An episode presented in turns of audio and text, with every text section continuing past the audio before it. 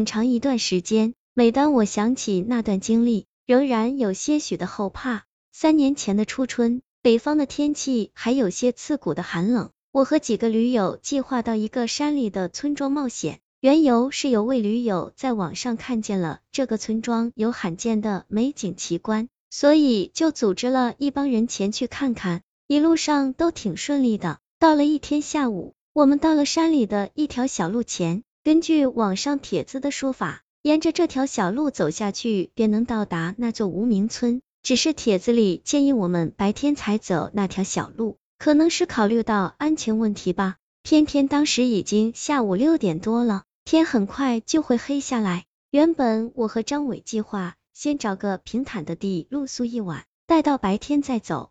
毕竟我们都不知道那条山路有多长多深。可是组织我们的领头名叫李阳，怂恿大伙赶紧往前走，赶在天黑前到达村庄，找户人家借住下来。可能是大伙都不大想在这山里面露宿，所以异口同声支持领队的意见。我和张伟并不熟悉这帮驴友，但是自己不能搞特殊脱团，于是我们只能无奈跟在他们后面走进那条小路。大概走了一个多小时，我们还是没能到达那座村庄，而天已经黑下来了，大伙心里都有些不安。领头的李阳在前头不断安慰大伙，给大伙加油打气。可惜天一下子黑的，我们找不着路。大家都掏出了手电筒照亮眼前的路，路的周围都是很密很高的草，被风吹得窸窸窣窣响。附近不知名的虫叫声，加上大伙紧张的心跳声，这条路竟变得十分可怕。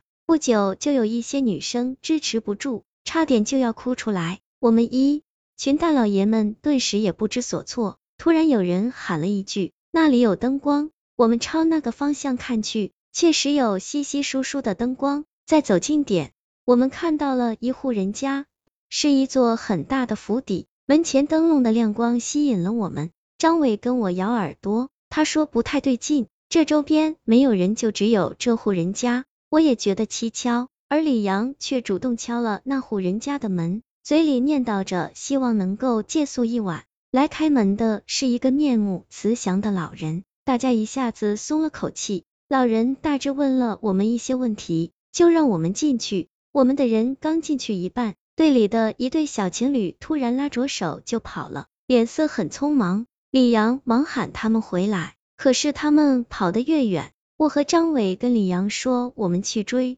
就跑在他们后面，跑出去很远，我们才追到了那对小情侣。那个男一脸恐慌的跟我们解释。说那个老人他底下没有影子，张伟说会不会看错了？可那个男的坚持他看了好几遍，就是没有影子，这让我们才想起那个老人确实有不对劲的地方，他身上穿的衣服似乎不属于这个时代。我和张伟决定和那对情侣一起先走到村庄再说，但是这条小路究竟有多长，我们不知道。我们走了好久，一路上很不安。张伟突然停下了脚步。因为他注意到了那户人家灯笼的亮光，我们都受到了惊吓。我们一直在绕圈子，可能是夜太深，我们迷了路，走不出去了。这可怎么办？那个女生紧张极了，她的男友满嘴是安慰她的话。我们再继续走走吧。张伟对那个女生说，毕竟大家都没有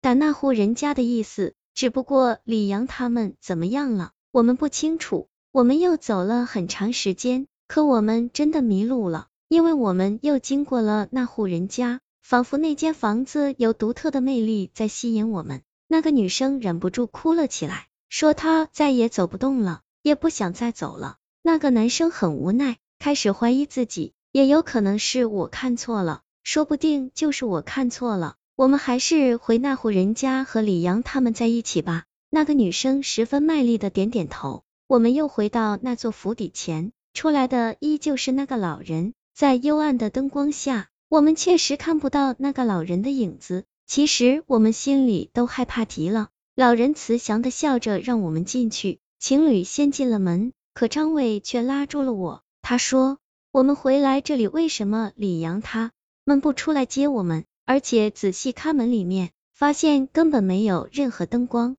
我们犹豫着，最终没有进去。那个老人也奇怪。什么也没问，就把门关上了。我们在寂静的门前不知所措。我和张伟决定继续走路，毕竟心里已经决定不进去了。尽管我们心里彼此都知道有些诡异，但是心照不宣。在这个黑夜里，我们闭口不提，似乎迷路的魔障莫名其妙破解了。我们走了差不多才半个钟，就看到了很多的光亮，那是我们寻找的村庄。我和张伟终究是找了一户好心的人家住下了。第二天，我们边欣赏山里的美景，边说起了昨晚的事。尽管是大白天，但说到这件事，我们都心有余悸。等了一整天，我们还是没有等到李阳他们进村的消息。也许他们也迷路，走不进来。所以自己先出去了。我们的手机从进山开始就没有了信号，只剩下我和张伟两个人，也就不能在这里多待。我们决定离开时天已经黑了，为了避免迷路，我们打算第二天一早再走。村里的村民很好客，煮饭的大姐跟我们说，一直沿着小路走就能出去。我们有点困惑，既然只有一条路，那我们当时是怎么迷的路？我们走了半个钟。遇上了前天晚上的府邸，或许说是一座废墟，周围长满了荒草，看来已经废弃几十年了。